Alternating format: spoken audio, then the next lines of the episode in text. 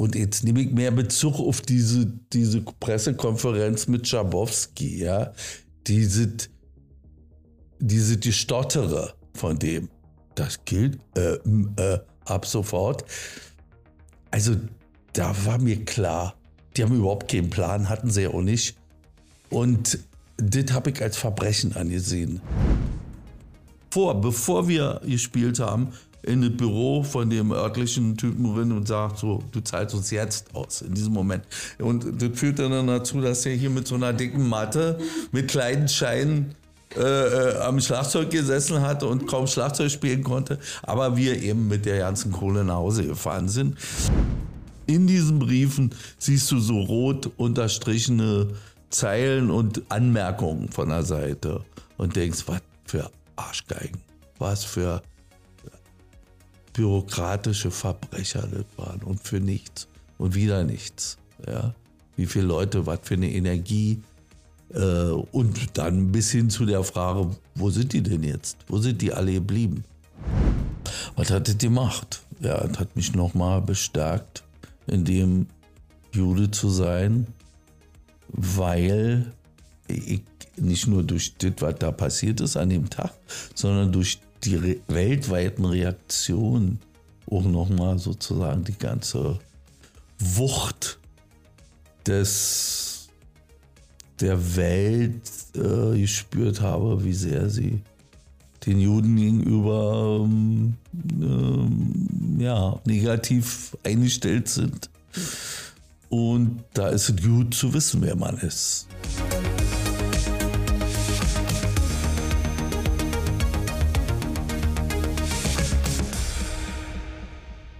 Ich freue mich riesig, dass mein heutiger Gast zugesagt hat. Er ist eine Legende des Ostrock. Seine Band Pankow war neben Silly aus meiner Sicht die progressivste Mainstream-Band der DDR. Die Songs von Pankow sind in der DNA des Soundtracks meiner Teenagerzeit.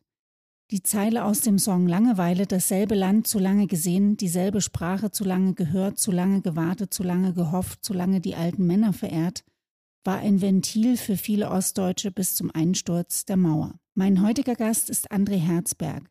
An einem kalten Novembermorgen sprechen wir über das Konzert am Tag nach dem Mauerfall, wogegen sich der Text des Pankow-Hits Langeweile eigentlich gerichtet hat, wie es dazu kam, dass André Erstunterzeichner der friedlichen Resolution der Künstler der DDR wurde, sein Coming-out als Jude vor einigen Jahren, das er als Schriftsteller erfolgreich beschrieben hat, und wie es ihm seit dem 7. Oktober geht.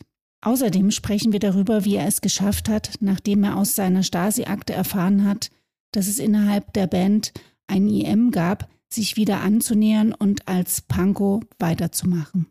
André, weißt du noch, was du am 10. November 1989 gemacht hast?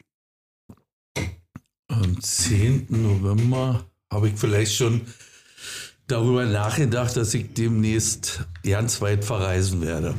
Okay. Tatsächlich habt ihr am 10. November ein Konzert gegeben. Ah ja, stimmt. Und das war in Halle an der Saale. Ja. Und äh, bei dem Konzert äh, war ich auch. Mhm. Und das finde ich eigentlich ganz witzig, weil ähm, das ja auch so viel aussagt über, ähm, ja, also zumindest über meine ähm, damalige Zeit, weil für mich war das ja wichtiger, äh, einen Tag nach dem Mauerfall ähm, nach Halle äh, zu fahren und euer Konzert zu sehen, mhm. als jetzt nach Berlin und äh, auf der Mauer zu tanzen. Und ähm, mhm. Vielleicht hatte es sich auch noch nicht ganz bis Halle rumgesprochen, dass da was passiert ist. Ich, ich, erinnere mich noch daran, dass äh, du bist auf die Bühne gekommen, der Laden war zum Zerbersten voll. Ja. Und ich in deiner typischen Art, äh, wie du es gesagt hast, hast du gesagt irgendwie, das, das hätte ich nicht von euch gedacht, dass ihr hier heute alle herkommt.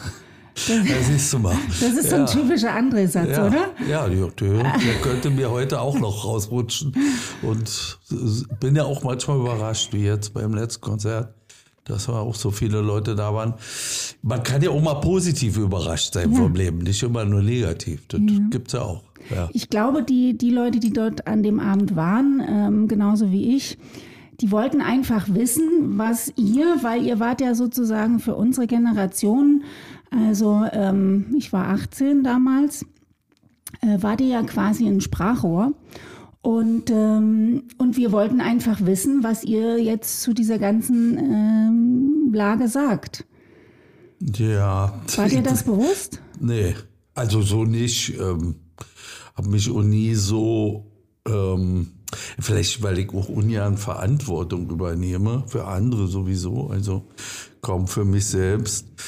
Ähm, nee, das war mir nicht so bewusst wahrscheinlich, wenn du mich so zitierst an dem Tag, war ich erstmal äh, überrascht, dass so viele Leute da waren und worin das doch immer seine Gründe hatte, in dem, wie du die Gründe beschrieben hast oder ob die Leute wirklich schlicht noch nicht ganz genau wussten, was da eigentlich wirklich passiert war mir haben es mal Leute beschrieben, dass sie gesagt haben, naja, äh, sie wussten ja nicht genau, geht die Mauer auf oder geht sie gleich wieder zu? Ist es nur mal jetzt eine kurze Entlastungsmaßnahme? Was haben sie sich dabei gedacht?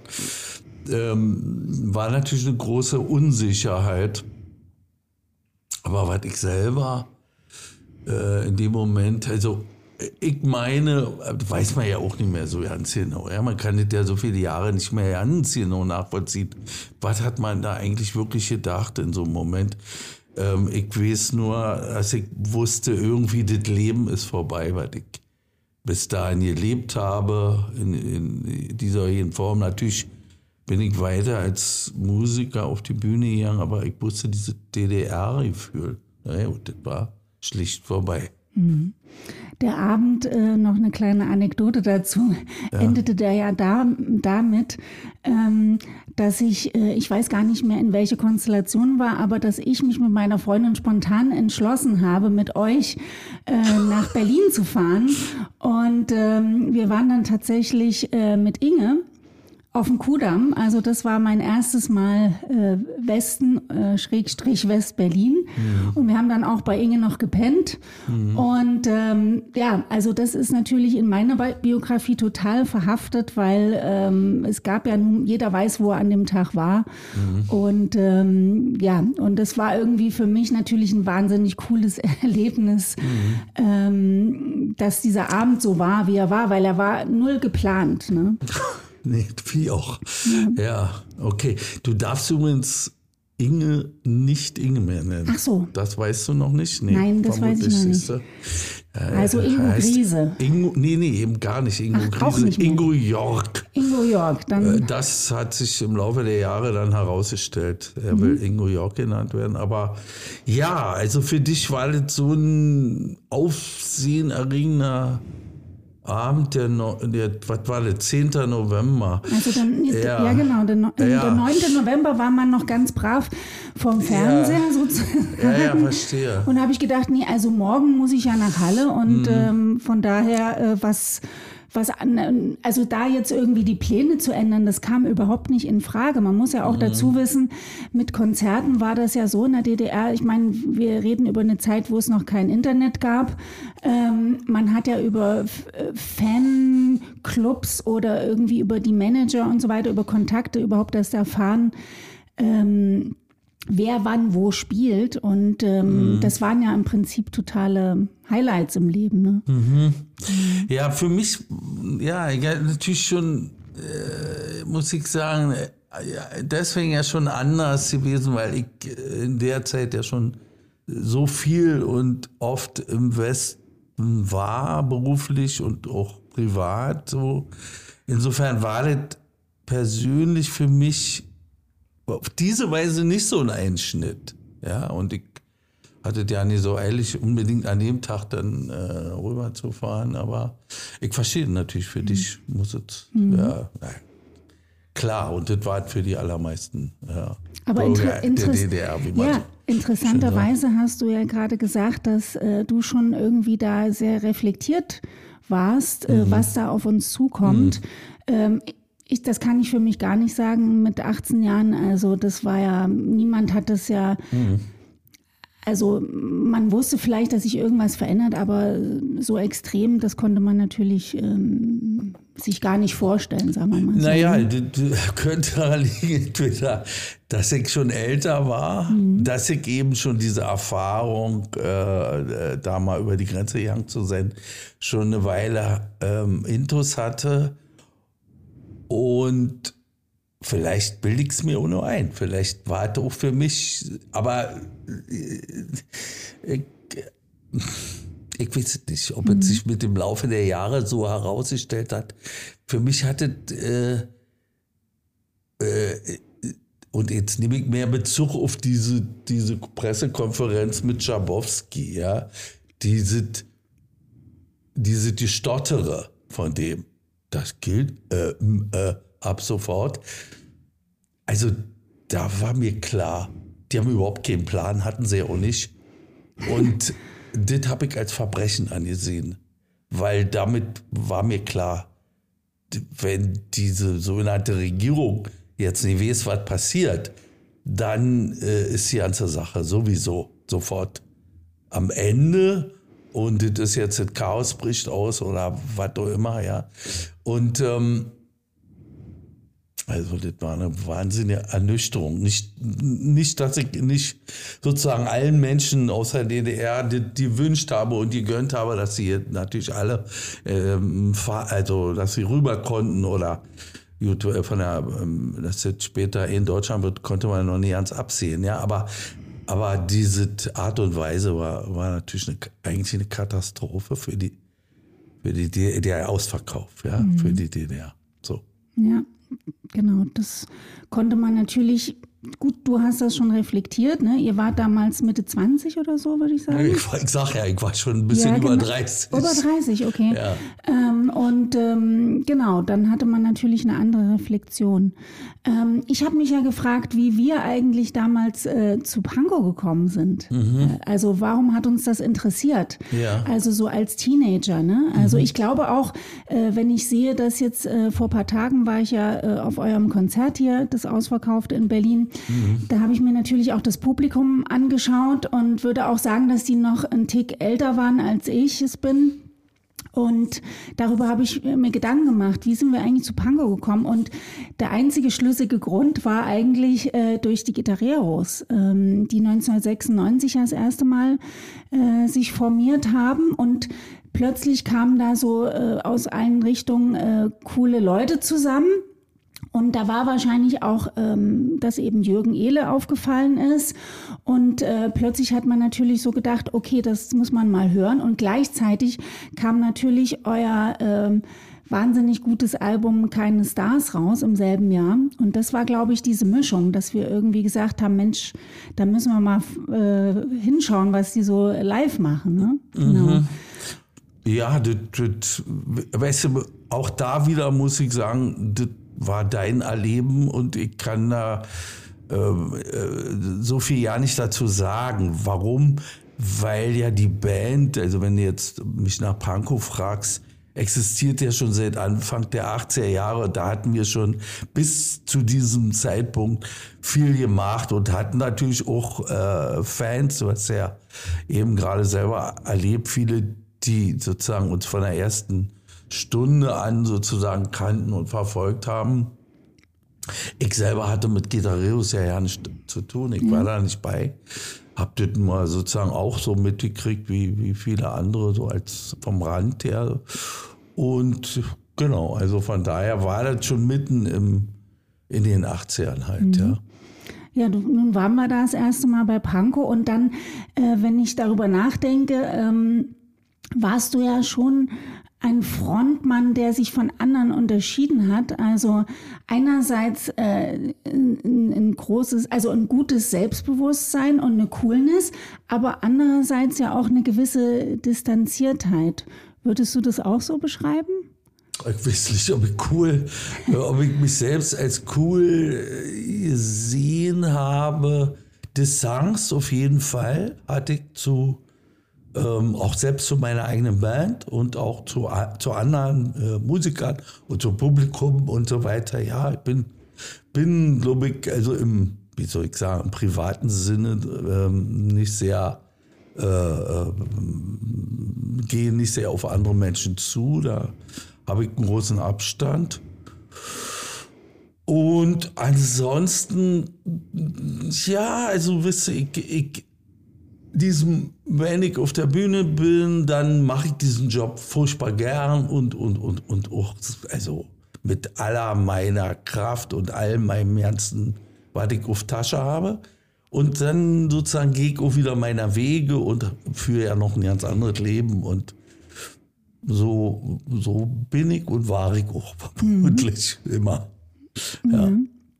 Also ihr wart ja schon aus meiner Perspektive ähm, eine der, Bedeu also ja, die rebellischste etablierte Band, würde ich mal sagen. Also da gab es, würde ich mal sagen, zwei. Einerseits Silly und dann wart ihr. Und ähm, mir ist natürlich wie ganz vielen ähm, Leuten, die in der DDR geboren sind und unsere Generation sind, natürlich äh, diese Zeilen, dasselbe Land zu lange gesehen, dieselbe Sprache zu lange gehört, zu lange gewartet, zu lange gehofft, zu lange die alten Männer verehrt. Ähm, wie, hast, wie habt ihr damals diese Zeile durch die Zensur gekriegt? So wie wir alle unsere Zeilen durch die Zensur mal gekriegt haben und mal nicht gekriegt haben. Also das ähm, dafür gab es keinen besonderen Trick, sondern äh, dieses Album ist ja, oder dieses Lied ist ja beim, äh, also 88 erschienen. Langeweile heißt das? Langeweile heißt das Lied, genau. Und ähm, in der Zeit habe ich jetzt schon ganz viel Liedtexte dann für die Band, die geschrieben, das änderte sich im Laufe der Jahre. Am Anfang waren das noch andere Autoren, die da deren Texte wir genommen haben und dann wurde das bei diesem Album war ich das dann eben immer mehr und eben auch dieses Lied. Den Text hatte ich mal so geschrieben, eben mir das Wort Langeweile ähm, drüber geschrieben, was das ist und so weiter. Gibt es auch eine ganze Fernsehsendung, wo ich darüber reflektiere, wie ich da drauf gekommen bin. Dann hat äh, Rainer Kirchmann, der, der Keyboards damals gespielt hat, das wirklich wunderbar umgesetzt als ähm, Lied. Also er hat ein Demo davon gemacht. So, und dann fingen wir uns an, wie immer, erstmal innerhalb der Band wahnsinnig zu streiten. Äh, das ist ein Downer, also wie die Plattenfirma so gesagt hat, das, die wollen mehr lebensfrohe, äh, also lebensbejahende Texte soll es sein und das ist so mal so traurig und melancholisch und und immer nein, aber der, der Rhythmus ist so ein bisschen, geht so ein bisschen nach vorn und so weiter und so weiter. Also dauert dann, ihr habt erstmal einen Prozess innerhalb der Band. Außerdem lag der Jürgen nicht so, weil er irgendwie meinte, er könne dazu nicht so richtig Gitarre spielen.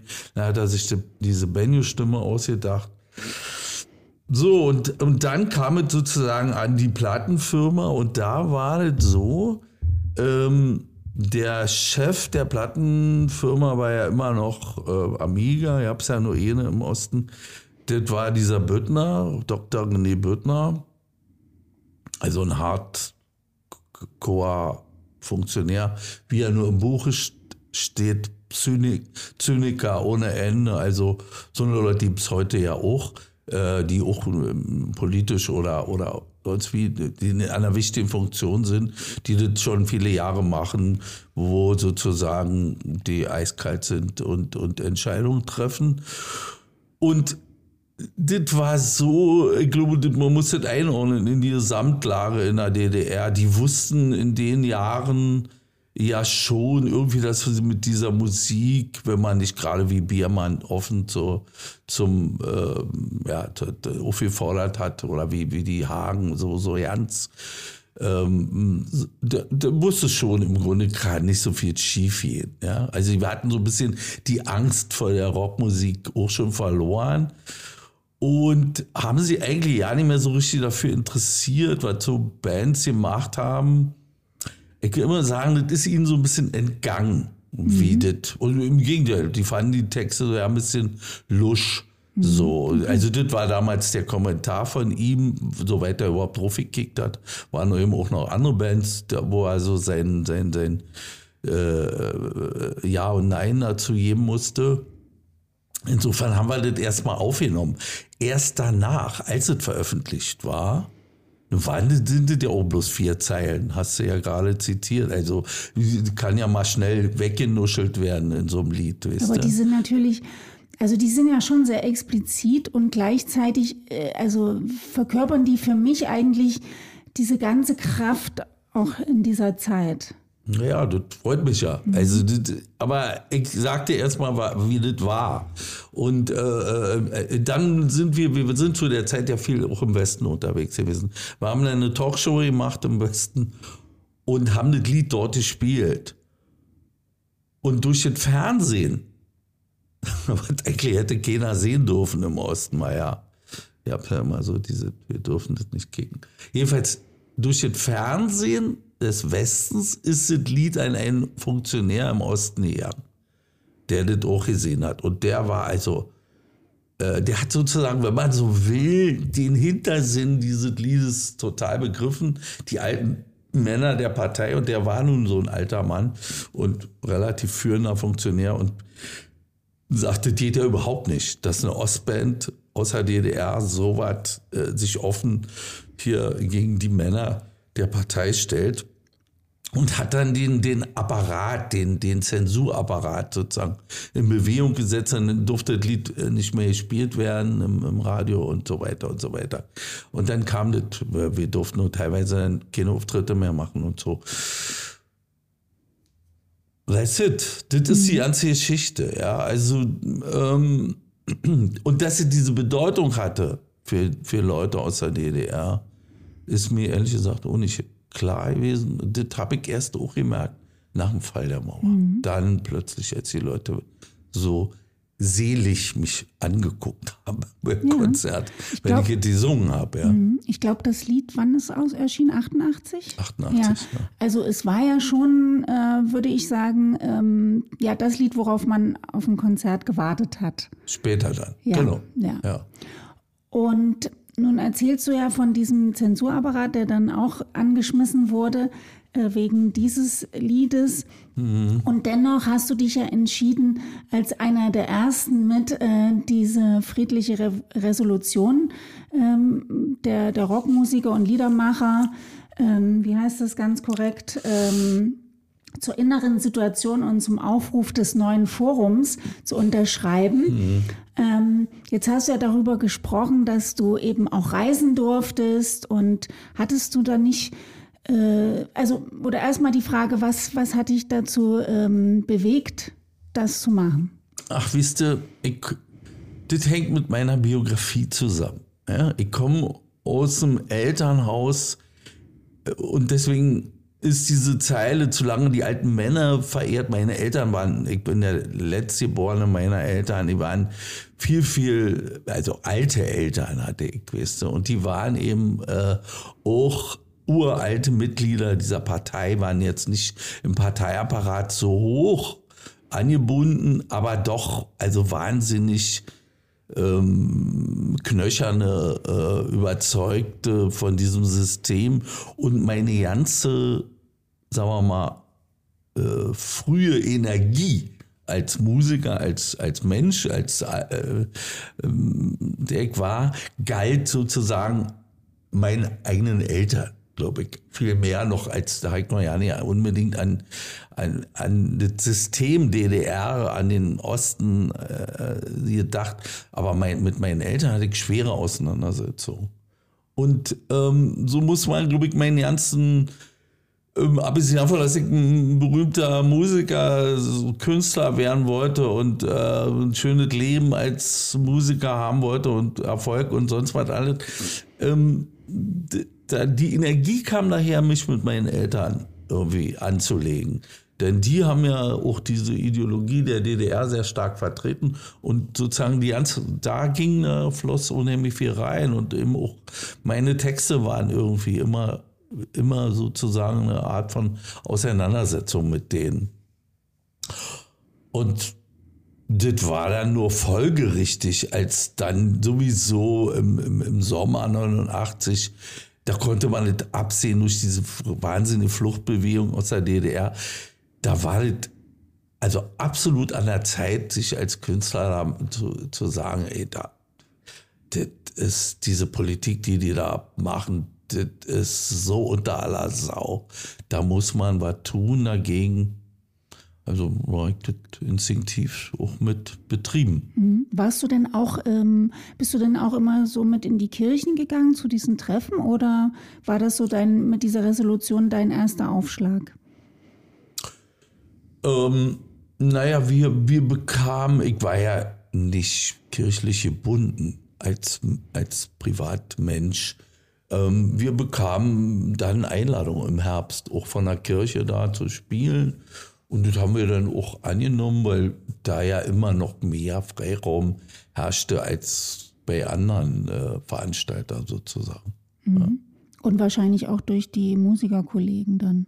Man durch hat wahrscheinlich Musiker darüber gesprochen. Ja, also äh, erstmal um diese Ding aus der Taufe zu heben, da war da wirklich äh, plötzlich so eine politisierte Atmosphäre, wo man sich angerufen hat. Und da sind ja wirklich viele hingekommen. Also bei dieser Unterschrift, das waren ja ich, mehr als 80 Leute in ihrem Raum in so einem Jugendclub in Weißensee. Und das war relativ schnell formuliert und da wurde sich ja einig. Man hatte natürlich Angst, so, also besonders Kollegen, ja, was werden, wenn sie werden antun, kann man dann weiterarbeiten und so weiter, natürlich. Aber letztendlich ist es dann gemacht worden. Also das ist ja auch was, wovor ich großen Respekt habe, weil du sagtest ja vorhin auch, man hatte Reisemöglichkeiten, man hatte ja gewisse Privilegien hm. und ähm, und das hätte ja wie, wieder auch zum Auftrittsverbot äh, führen können. Aber war diese andere Kraft da stärker? Muss wohl so gewesen sein, war stärker und die Wut einfach auf die, auf die Verhältnisse und auf die Unmöglichkeit. Ja. Die Leute sind ja Massen, weil ich meine, muss dir das nochmal vorstellen, äh, wie die da über Ungarn, wie sich die Nachrichten überschlagen haben, wie man die Leute gesehen hat in Prag, wie die auf die Zäune geklettert haben, äh, geklettert sind von der Botschaft und die Kinder da und äh, dieses Geschrei und also war ja ein ein Zustand, der also menschenunwürdig war, wo man dann wirklich dachte, also das ist so ähm, beängstigend und schlimm, die Situation, da muss man einfach eingreifen. Mhm. Versuchen jedenfalls. Also. Ja.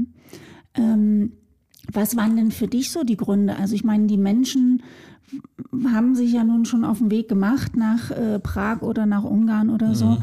Ähm, was waren denn so die Dinge, die, die dich ähm, am meisten äh, gestört haben und genervt haben an den Zuständen? Das kann ich dir sagen, die mangelnde Freiheit.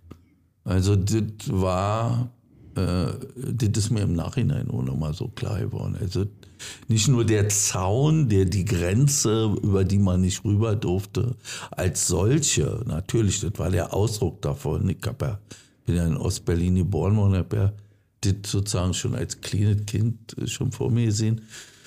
Ähm, diese nicht sagen können, was man denkt und die diese Ideologie durch die Schule, Elternhaus, Schule, durch die ganze Straße, was man sozusagen täglich draußen gesehen hat, die stand so im Widerspruch zu meinem logischen Denken, wie die Welt ist, wie ich sie erlebe. Und diese, diese äh, dauernde Drucksen auch der, der meiner Umgebung, wenn man mit jemandem gesprochen hat, immer dieses Gefühl, naja, das darf man ja nicht sagen. Oder das will ich jetzt, traue ich mich nicht zu sagen. Das hat mich also maßlos angenervt. Mhm. Schon immer. Mhm. Und ich habe das aber auch natürlich auch mitgemacht. Ich bin ja lange geboren worden und das hat eben ganz viele Jahre gedauert, bis man das so, bis einem das so klar war, dass man das in einem absolut unmöglichen Zustand lebt. Mhm. Ja. Und dabei hattest du ja ein gewisses Ventil, ne? Also das muss Richtig, man ja mal, mir ging es ja, schon viel besser ja. als anderen, na klar. Ja, das stimmt. Ja. Ähm, kannst du denn dann ähm, nachvollziehen, dass es ja sozusagen einen gewissen Teil des Zeitgeistes gibt, ähm, wo es gewisse Tendenzen gibt, irgendwie das zu glorifizieren. Ne? Gibt es ja verschiedene Bücher, die in den letzten ein, zwei Jahren ähm, rausgekommen sind, äh, die eigentlich so ein bisschen thematisieren, dass das ja alles gar nicht so schlimm war und es ja auch viele gute Seiten gab. Die DDR als Land. Na, Sozialismus. Sozialismus. Äh, nee, das kann ich nicht nachvollziehen, mhm. weil das ähm, ah, da will ich jetzt ja nicht so mhm. viel drüber reden. Auch die Wirtschaftsfonds. Ich habe ja vorher mal als äh, angefangen als Lehrling, als Baufacharbeiter. Gut, ich habe nicht lange Erfahrung wirklich als Arbeit, also in dem Sinne pro, äh, in der Produktion steckender Mensch, aber ich halte das für totalen, für eine Wunschvorstellung. Mhm. Nach der Resolution dauerte es ja nicht mal mehr zwei Monate, dass die Mauer fiel. War das in deinem Interesse? Naja, ich habe ja vorhin schon mal äh, beschrieben. Ich glaube, damals habe ich gedacht, klar, Freiheit und ähm, sagen, unbedingt sagen können, was ist, das war das Wichtigste. Und die haltlosen Zustände benennen, wie sie waren, wie die Leute eben, äh, naja, die, also die, die tatsächlichen Zustände hatten ja die DDR schon fünfmal überholt. Und äh, natürlich habe ich mir auch Reisefreiheit für alle Menschen gewünscht. Ähm, ob diese sozusagen plötzliche Öffnen der Mauer äh, dass es sozusagen auch sofort zum Tod der DDR für, also als solche führen würde. Das, da bin ich mir nicht so sicher. Mhm. Ähm, 1991 dann ähm, hattet ihr ja zehnjähriges Bandjubiläum. Ich habe noch mal einen Clip gesehen. Ich habe aber auch diese VHS-Kassette, aber keinen Rekorder-Moment. Ähm, ist es richtig, dass du da eher so wie eine Art als Gastmusiker da warst? Ja, das stimmt. Mhm. Ich bin, also man kann sagen, im Laufe des Jahres 1990 ausgestiegen aus der mhm. Band. Da waren diese Streitereien, habe ich ja auch schon gesagt, auch anlässlich von ähm, Langeweile, von dem Lied, die waren wieder genauso da. Wir wollten eigentlich ein neues Album machen und ich hatte eine Reihe von Sachen geschrieben und das war da nicht möglich. Und dann habe ich gedacht, jetzt ändert sich alles. Also steige ich auch aus aus der Band und habe ja dann Solo weitergemacht. Mhm. War das dann ein komischer Moment? Kann sich noch erinnern? Das ja. war ja, glaube ich, in Weißensee. Äh, ach so, du meinst dieses, dieses Konzert. Dieses Jubiläumskonzert. Ja, komisch, aber eigentlich auch wieder vertraut. Also so wie es jetzt auch ist, wenn ich mit, mit, mit der Band auf die Bühne gehe. Sobald es dann spielt, weißt du, dann ist es wie so ein, mhm. wie, wie, wie ein Motor, wo du genau weißt, wo dein Platz ist. Und dann machst du das auch und dann ist es auch gut so und dann ist das richtig und ich war äh, für den Abend mit engagiert worden. Mhm. Habe ich das auch gerne gemacht. Mhm. Ähm, dann gab es ja sozusagen eine, eine, lange Strecke von Zeit, wo Bands aus dem Osten nicht so gefragt waren. Ähm, wie, wie hast du diese Zeit in, in Erinnerung? Und, und was hat dir auch Mut gemacht, weiterzumachen? Der besonders der zweite Teil deiner Frage ist gut. ist, was hat mir Mut gemacht? Hat es schwer zu sagen, was mir wirklich Mut gemacht hat. Ich kann es dir negativ beschreiben. Äh, ich war ja im Dezember 89 in die USA gefahren und da hatte ich auch private Kontakte. Und die erste Frage, die mir auch da gestellt wurde, ganz privat, ob ich jetzt dort bleiben würde. Und ich kann sagen, so ähnlich wie vielleicht auf dich West-Berlin gewirkt hat, hat auf mich New York dann wieder gewirkt. Oh, also sprich, mich hat ganz viel wieder zurückgezogen in den Osten. Äh, einfach weil ich dieses andere Lebensgefühl so dann doch auch überhaupt nicht kannte.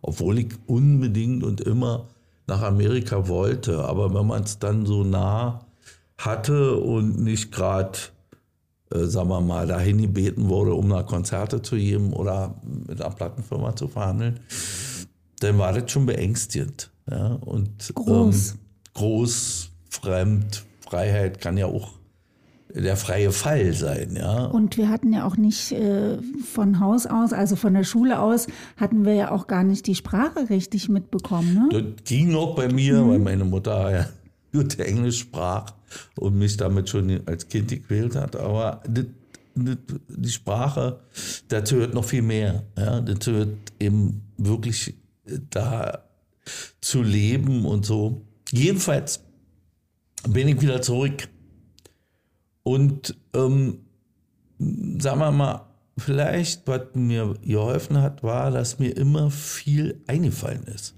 Kreativität, ja, die war immer da. Ich hatte immer neue Ideen für Lieder, neue inneren Anstoß, irgendwie aus dieser äußerlich schwierigen Situation zumindest künstlerisch viel zu machen. Und ich habe ja, dann sehr, sehr schnell kriegte ich ja einen Solo-Plattenvertrag äh, und habe da auch, glaube ich, naja, ich bin bis heute darauf stolz, ja, ein erstes Solo-Album sozusagen in der nach ähm, in der Zeit nach dem Fall der Mauer gemacht mit großartigen Musikern.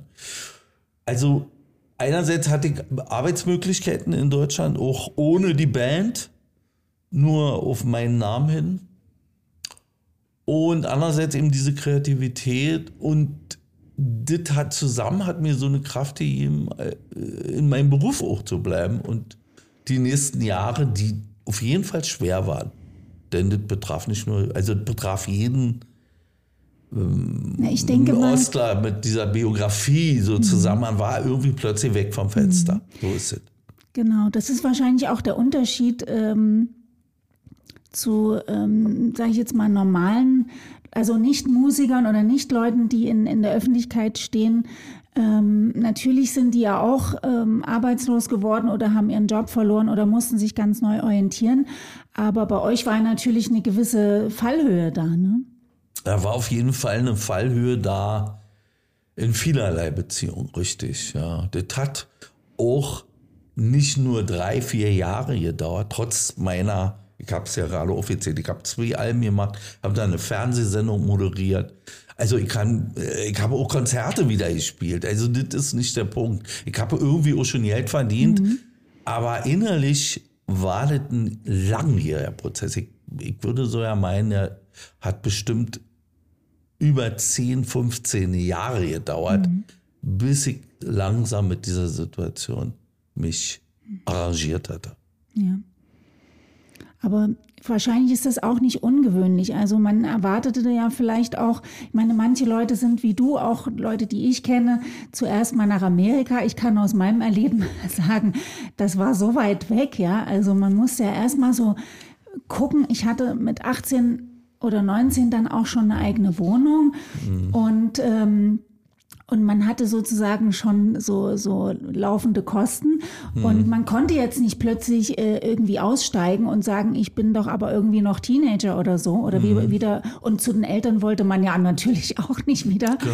Ähm, aber auch ich kann für mich sagen, bei mir war dieser ganze Prozess, bis ich dann irgendwann mal ähm, en, ja, Mitte, Ende der, Ende der 90er mit äh, Praktika beim Fernsehen angefangen habe, weil das wirklich das war, was ich wollte. Aber bis dahin war das ja wirklich irgendwie ein, ein, ein Prozess, der zwar auch Spaß gemacht hat, aber wo man wirklich im, im Tunnelblick war und auch, äh, auch Spaß gehabt hat und alles, aber irgendwie erst mal klarkommen musste und ähm, und, und alles lernen musste. Also wir mussten ja ein neues System lernen mhm. und mussten ja auch diese Schattenseiten auch kennenlernen. Also in meiner Familie war es einfach auch so, dass ähm, zu DDR-Zeiten und vielleicht auch noch in Hamburg gilt, ähm, ein Handschlag ist sozusagen ein besiegelter Vertrag, an den sich alle halten. Ne? Mhm. Und ähm, ich kann es nur aus meinem Erleben sagen, mein Vater ist da als Fliesenlegermeister ziemlich auf die Nase gefallen. Es gab ja solche Leute, da würde der Begriff Schneider in Leipzig auch noch was sagen, mit der Mädlerpassage und so weiter.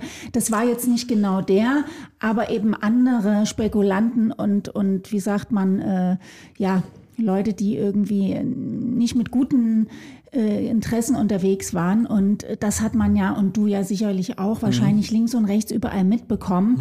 Mhm. Äh, und man musste einfach auch ziemlich hart Lehrgeld bezahlen, oder? Ja, also in meinem Fall jetzt nicht mhm. so äh, existenziell, wie, wie, was du erzählst, wo ja, als Handwerker da, du lieferst da sonst was ab und du wirst nicht dafür bezahlt, sondern bleibst mhm. dann da drauf sitzen. So nicht, war bei mir wieder anders, war mehr innerlich, also arbeitsmäßig.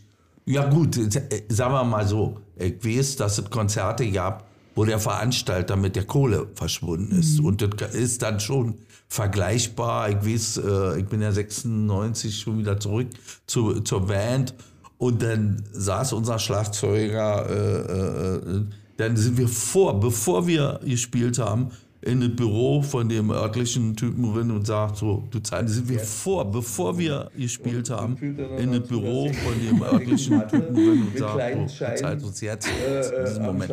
Und dann führt dann dazu, dass er hier mit so einer dicken Matte, mit kleinen Scheinen äh, äh, am Schlagzeug gesessen hatte und kaum Schlagzeug spielen konnte, aber wir eben mit der ganzen Kohle nach Hause gefahren sind äh, Euro Leute, oder ja. Ging, mhm. du musstest eben ja. sehen, wo du bleibst ja. und wo und das, natürlich, ja.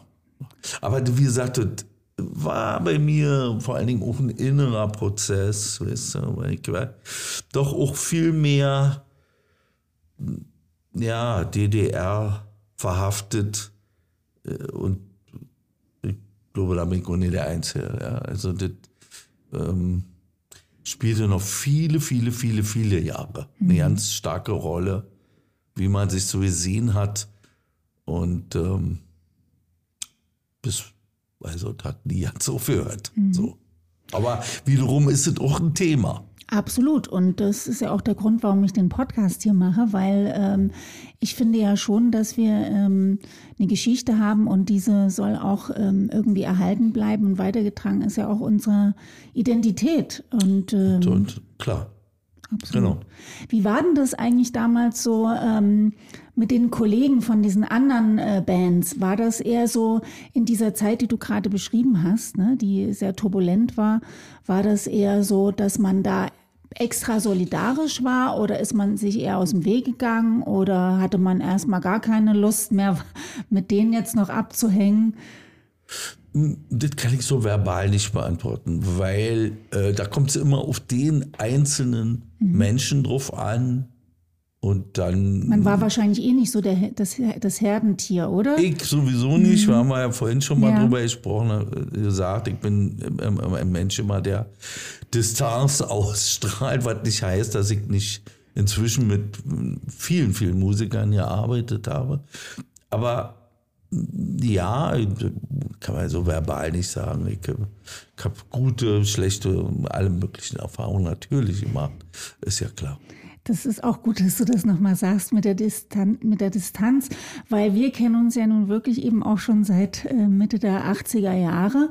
Und ähm, ich hatte eigentlich ja mehr Kontakt mit Jürgen und mit Stefan und äh, ja, ich hatte auch ein gewisse, äh, ja, das Gefühl, dass da so eine Hürde ist und mhm. irgendwie war da noch nicht so die Zeit, die zu überwinden. Das kam ja alles erst mal äh, viele Jahre später, wo mhm. wir mal einen gemeinsamen Abend hatten und äh, mit, mit äh, Freunden, wo wir auch gemeinsam Paten sind und ähm, wo dann irgendwie zack äh, das Eis ja irgendwie dann noch, mhm. wo ich dann gedacht habe, ach so, ja, so geht's auch, ne? mhm. Aber es ist ja auch spannend, also das macht's ja auch aus ähm, in der Begegnung mit Menschen. Naja, äh, du hast gerade, also äh, äh, über einen gemeinsamen Freund, dem, zu dem ich eben, auch ein Musiker, eben, zu dem ich ganz viel äh, Vertrauen habe, mit dem ich ja auch zwei Alben gemacht habe inzwischen. Also nicht nur dass wir Freunde sind, sondern dass wir eben auch ähm, miteinander gut gearbeitet haben und dann schließt sich da was auf und dann, dann bin ich auch ganz geöffnet sozusagen. Sagen wir einfach mal an der Stelle Grüße an Reinhard Peter Reit. Sagen wir das doch mal. genau. genau. Ähm, was war eigentlich ähm, dein Impuls? Also wann und warum hast du ähm, deine Stasi-Akte angefordert? Mm. Oder woher, du bist wahrscheinlich davon ausgegangen, dass es eine gibt. Ja, auch, ja. Mein Impuls, naja, ich wollte schon wissen, konkret genau wissen, was, was haben sie da über mich gesammelt oder was, wie sehen die mich oder wie, wie, wie muss ich mir das vorstellen? Also da war meine Neugier stärker als meine Angst vor dem, was ich, vor dem, was ich finden würde. Und das habe ich sehr schnell gemacht. Also ich weiß nicht, 91 oder so. Also wirklich sehr, sehr schnell, als das über die Medien bekannt wurde, dass, dass da solche Möglichkeiten gibt, dass man da einen privaten Zugriff haben kann auf, auf seine eigene Akte. Und dann kriegte ich die, ich meine wohl so 92, kriegte ich das erste Mal das Zeug in die Hand. Das war auch erschütternd, weil. Wie dick war das? Ja, ich sag ja gerade, das war, war ähm, auch wieder das, wie so ein, weißt du, wie so eine Stufe in der Erkenntnis. Plötzlich so ein Tag, wo du plötzlich macht das Druck im Kopf. Ja? Du siehst auf so eine Blätter, du siehst die Lächerlichkeit der Bürokratie, du siehst äh, äh, zum Beispiel ähm, Duplikate von Briefen, die ich an meine Freundin, also meine frühere Freundin in der Zeit im Osten geschrieben habe, Wow. aus dem Westen. Ja, so irgendwie. Und dann, und in diesen Briefen siehst du so rot unterstrichene Zeilen und Anmerkungen von der Seite. In diesen Briefen siehst du so rot unterstrichene Zeilen und Anmerkungen von der Seite. Und denkst, was für Arschgeigen, was für bürokratische Verbrecher und für nicht, und wieder nichts. Ja. Wie viele Leute, was für eine Energie. Leute, Äh, und dann bis hin zu der Frage, wo sind die denn jetzt? Wo sind die alle geblieben? Zu kleben, äh, in, in diesen die Behörden gesessen haben äh, und dann schließlich der kleine Psychologe, der da saß und gemacht hat, ach, der ist ja eigentlich ganz in Ordnung. Der schreibt, äh, erst er wieder nach Hause kommt und so weiter. Ja? Also das war erschütternd. Und das, das war ein Prozess, also das ging ja dann weiter, dann diese komischen EM-Sachen, dann standen da immer irgendwelche Tarnnamen und das hat ja wieder dann noch ein paar Jahre raus äh, bis ich dann sozusagen diese Namen, ähm, bis daraus Personen, konkrete Personen wurden und naja, das ist alles in einen Prozess dieser Nachwendezeit einzuordnen. Ja, wo, wo sowieso das Bild von DDR so derartig zusammengebrochen ist. Was war das eigentlich für ein Land? Was, was war da los? Was mit Erpressung und Druck auf Menschen äh, gearbeitet hat. Entsetzlich, wirklich ganz. Ja, und wie viele Tausende Menschen äh, als Hauptberuf und als Nebenberuf für diese Verbrecher sich da. Manche Newton will, aber ich will jetzt ja nicht drüber reden, was, deren Intentionen waren, aber wie viele, ja, Millionen quasi, kannst du sagen, von diesem kleinen Land da eingespannt waren in diesen entsetzlichen Apparat. Und Ja, dass man einen Hebel gesucht hat, wo man äh, Menschen irgendwie damit erpressen konnte, indem, sie, indem man sagte, ähm, alles Mögliche. ja.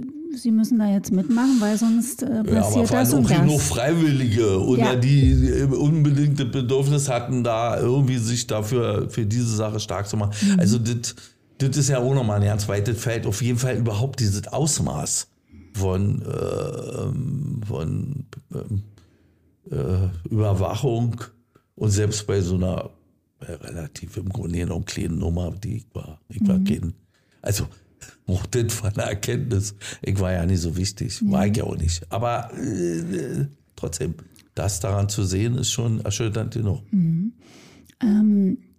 In der Akte stand natürlich auch was über ähm, jemanden aus eurer Band, äh, Jürgen Ehle, der also äh, für die Stasi, ähm, ja, was hat er eigentlich getan, Informationen vielleicht gesammelt hat.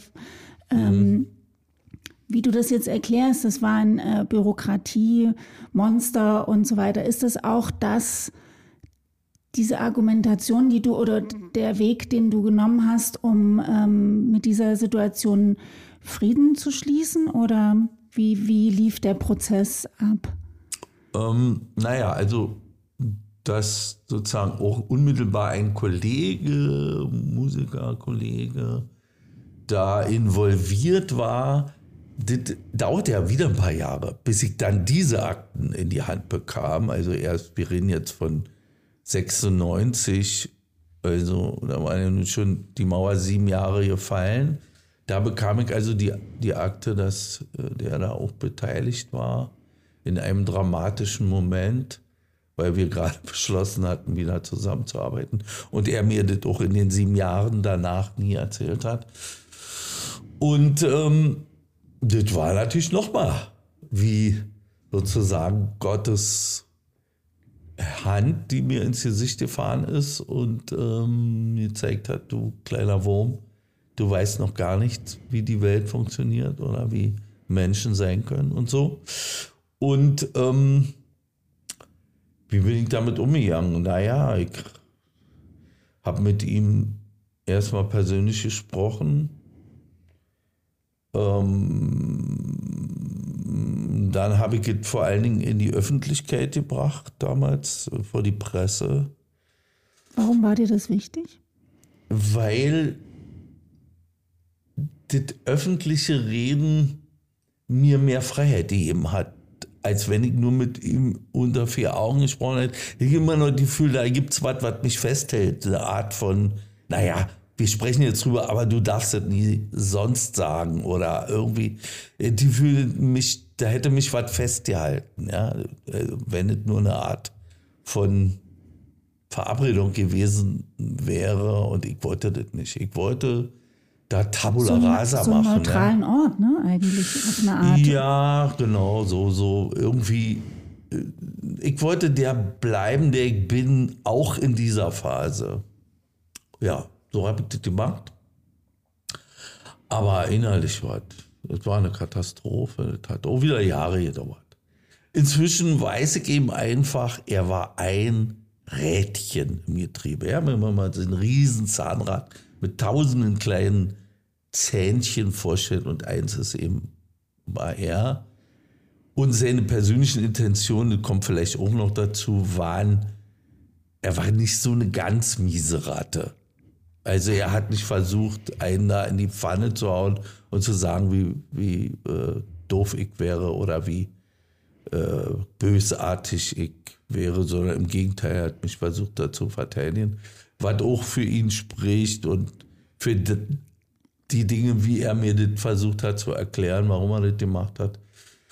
Und ähm, irgendwie so, aus dieser Mischung konnte ich sozusagen dann irgendwann sagen, na ja, ja, das ist passiert, das gehört dazu, zu dem ganzen, zu diesem System DDR, der aus, die, aus Menschen auch Monster gemacht hat, ja, der eben, eben sie zu Denunzianten, zu kleinen Lügnern gemacht hat und so weiter. Und es ist eben auch nicht so einfach zu betrachten in Schwarz und Weiß, wenn noch dazu kommt, dass man einen Menschen äh, sehr gern hat. Dazu kommt, dass er man ihn gerne hat, dass er auch auf der anderen Seite ein sehr, sehr guter Künstler ist, ein sehr, also äh, ein Kollege, mit dem ich einfach gut gearbeitet habe, immer noch arbeite. Ja, da ist man halt schon mittendrin im Leben, ja. Ist es eine Erleichterung, dass euch die Fans das eigentlich gar nicht übel genommen haben? Oder haben sie es vielleicht doch an einem Punkt? Manche haben es übel genommen, die, da hört man ja manchmal Kommentare. Ich glaube, viele wollten es auch vielleicht gar nicht wissen. Jedenfalls damals nicht, weil es ihnen zu nahe ging. Die wollten uns ja gern als Band, äh, geschlossene Band auch weiter so sehen, wie das Fans so machen. Klar, wer will das? Ich meine, ich habe neulich einen Film über die Beatles gesehen und man will nicht sehen, wie sehr sich Paul McCartney und John Lennon auf auf gegenseitig auf die Nerven gegangen sind. Ja. Und dann hast du ja noch ein neues äh, Steckenpferd gefunden. Du schreibst und ähm, mir ist das das erste Mal, glaube ich, äh, in, in irgendeiner Sendung begegnet, äh, als äh, das äh, dein erster Roman erschienen ist. Ich glaube, es war Titelthesen Temperament oder sowas. Das ist eine Kultursendung.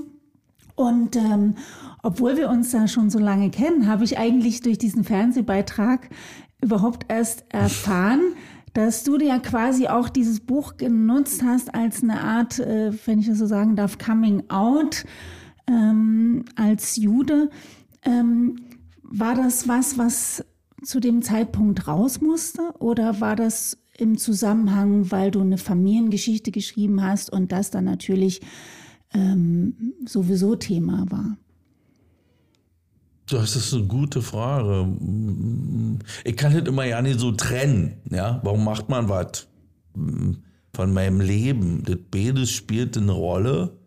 Es war auch nicht ganz so, dass es sozusagen geheim war davor und dann sozusagen mit dem Schlag äh, rausgekommen ist, sondern ich hatte das schon, also sagen wir mal, mir sehr nahestehende Leute wussten das vorher schon. Aber ja, natürlich äh, für viele, die es nicht wussten, war es so was wie ein Coming Out und das war eben, gehörte auch dazu. Wisst ihr, so wie so wenig, wie man in der DDR über viele Dinge sprach, die so sprach man darüber eben auch so gut wie gar nicht. Mhm. Und Generell über Religion nicht, würde über ich sagen. Über Religion nicht, über Herkunft nicht mhm. und über das spezielle Thema jüdisch sein noch weniger, weil das sozusagen ja auch immer sofort die Zeit vor der DDR betraf. Mhm. Irgendwie, die spielt ja dann irgendwie auch rein und darüber wollte er auch so gern wie niemand reden, weil alle irgendwie ja persönlich da irgendwie auch involviert waren, so oder so. Und aus dieser Mischung müsste dem zu verstehen. War das dann für dich eine Art Befreiung oder war das ein ganz natürlicher Prozess? Nö, das war schon eine Befreiung, auf jeden Fall. Ja, großartig, dass ich die gemacht habe. Mhm. Ja. Was, was hat das verändert? Mein, mein Selbstbewusstsein, meine Identität, mein Selbstbewusstsein, meine alles. Das mhm. hat viel verändert, ja. Ich hatte das Glück, generell durch meine Arbeit ja, als Künstler, da, das geht wunderbar einher mit meinem anderen Leben sozusagen. Mhm. Und das ist mir da gelungen. Ähm, manche müssen dafür, wie ich, nach Indien fahren oder äh, Yoga machen oder sonst irgendwas machen. Ich, Jakobsweg. Äh, den Jakobsweg langlaufen oder sonst oder so. Genau, und bei mir ist es irgendwie so, ich, ich schreibe dann lieber noch ein Buch oder mhm noch ein Song oder yes, so? Ich habe ähm, den einen Roman, hilf mir kurz mit dem Titel. Ähm, Alle Nähe fern oder Alle Nähe fern bin ich gerade dabei, den zu lesen. Mhm. Und da fällt mir natürlich schon auch auf, also du schreibst wunderbar, dass du eben auch diese Sprache, die ich von Panko kenne, also eine sehr klare, mhm. ähm, im positiven Sinne einfache Sprache mhm. äh, benutzt. Und mhm. äh, das macht natürlich unglaublich Spaß. Lebst du denn, ähm, lebst du denn deinen Glauben? Also ist das in, in, für dich was, was äh, du aktiv betreibst? Oder? Inzwischen ja. ja. Mhm. Ich, also wenn man sozusagen nach jüdischen ähm, wie soll ich sagen, jüdischen Gesichtspunkten, ja, ja. ja, Kalender auch, aber nach in dem Maß bin ich ein, ein, ein zwar gläubiger, aber sehr, sehr äh, nicht unorthodoxer Mensch. Also ich äh, bin ja erstmal ganz unjüdisch groß geworden und die geht ja ein bisschen zu Essgewohnheiten und, da, und so weiter. Aber sagen wir mal, ich ähm, gehe, weil du den Kalender gesagt hast, ich nehme die jüdische Einteilung, also der, der, der Sonntag ist sozusagen der erste Tag der neuen Woche, weil ja der äh, äh Freitagabend sozusagen der der, das Wochenende einläutet sozusagen. Äh, und ähm, ich benutze jüdische Feste und feiert die. Und ähm, ja, so So würde ich sagen. Also ich werde auf jeden Fall auch nochmal in die sogenannten Shownotes ähm, was verlinken, ähm, weil ich denke, das ist eine ganz hervorragende Literatur für die kalten Wintertage, die jetzt kommen. Kann ich auf jeden Fall Okay. an, äh, sehr empfehlen. Ähm, der Terrorüberfall der Hamas am 7. Oktober, was hat das mit dir gemacht? Hast du Familie in Israel? Ja, habe ich auch Familie, Freunde. Ich wollte auch gerade privat da mal wieder hinfahren, hatte schon Tickets, die ich Gott sei Dank irgendwie noch zurückgegeben habe. Was hat das gemacht? Ja, es hat mich nochmal bestärkt, in dem Jude zu sein, weil ich nicht nur durch das, was da passiert ist an dem Tag, sondern durch die re weltweiten Reaktionen auch nochmal sozusagen die ganze Wucht des, der Welt äh, gespürt habe, wie sehr sie den Juden gegenüber ähm, ähm, ja, negativ eingestellt sind. Und da ist es gut zu wissen, wer man ist. Und wenn man dann ungewiss ist, und das kenne ich ja aus meiner frühen Jugend, und da habe ich es ja auch schon gespürt, aber da, da bleibt es so indifferent und dadurch wird es unangenehm. Wenn man was spürt, wer man ist, weiß man, wer man ist und dann ähm, stemmt man sich da auch besser gegen. Also hilft einem das auch dafür. Und es gibt ja auch, ich, meine, ich bin auch verzahnt in der jüdischen Gemeinschaft und da gibt es auch wieder Kraft zurück, da nicht nur sich wie ein Lamm abschlachten zu lassen, sondern auch da zu stehen und, und den Widerstand zu spüren. Und auch ähm, eine Reihe von nicht-jüdischen Freunden haben mir nach dem 7. Oktober ganz klar ihre Solidarität so, ähm, signalisiert und ähm, das war auch schön.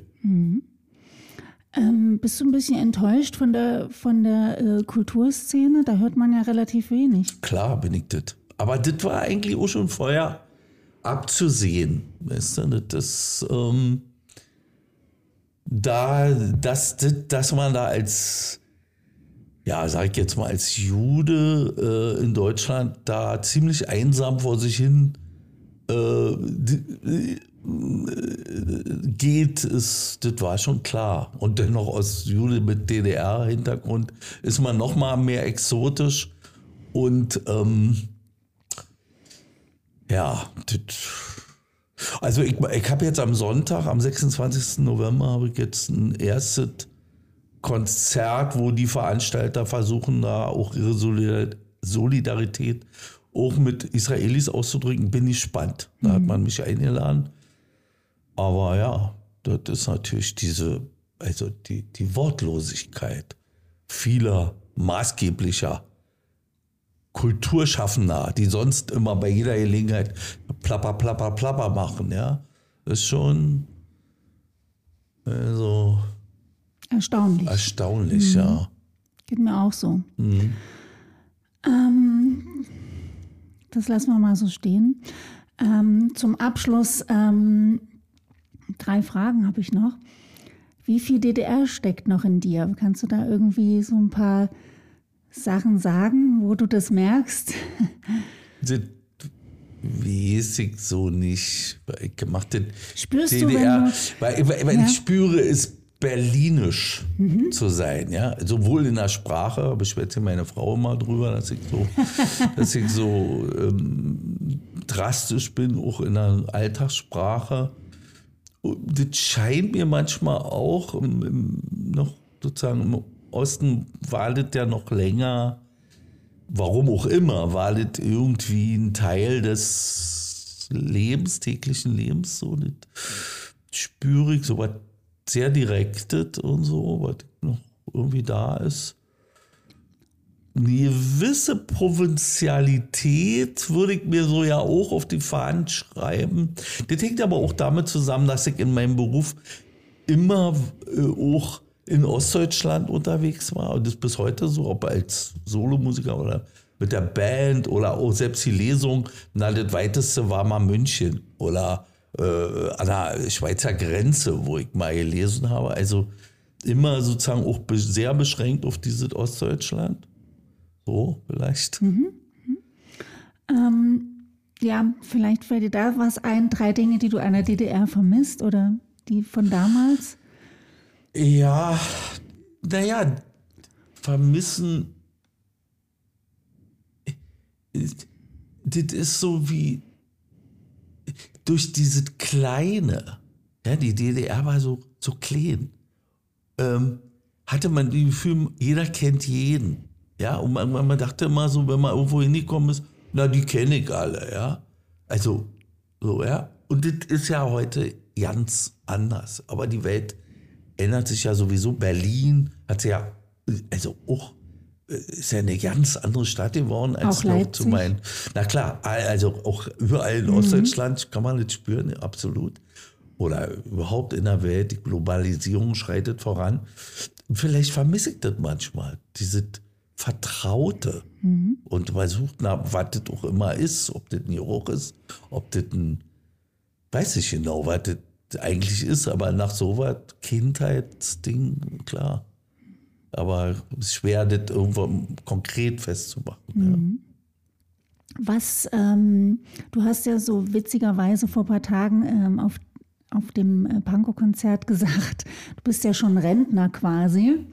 Ähm, was, ähm, was reizt dich weiter, äh, mit Pankow auf die Bühne zu gehen und ähm, ja, was gibt dir das Publikum heute? Das Publikum gibt mir das, was es mir immer gegeben hat. Das ist einfach Energie, die du zurückkommst. bekommst. Natürlich Anerkennung, Geld, nicht zu vergessen im Live-Konzert. Wenn es so gut besucht ist, kann man natürlich auch gut verdienen. Pff, dit, und dit, ich glaube, dit, also dieser Zustand ähm, auf der Bühne, ja, der ist ja besonders. Ja, der ist ja nicht, der hat man ja nicht jeden Tag. Und das ist eben auch, das ist wie eine Droge. Und das ist ja auch, weiß nicht, ob du schon Erfahrung mit Drogen hast. dann Möchte ich mich hier nicht zu äußern. Kann, kann schön sein. Wenn man natürlich gibt es auch äh, die Schattenseiten und die gibt es durchaus eben auch für dieses Gefühl auf der Bühne. Aber es ist eben auch schön. Dann würde ich sagen, und bedanke ich mich ganz herzlich. Ich habe mich riesig gefreut, dass du ähm, so spontan zugesagt hast und ähm, herzlichen Dank, André. Gerne.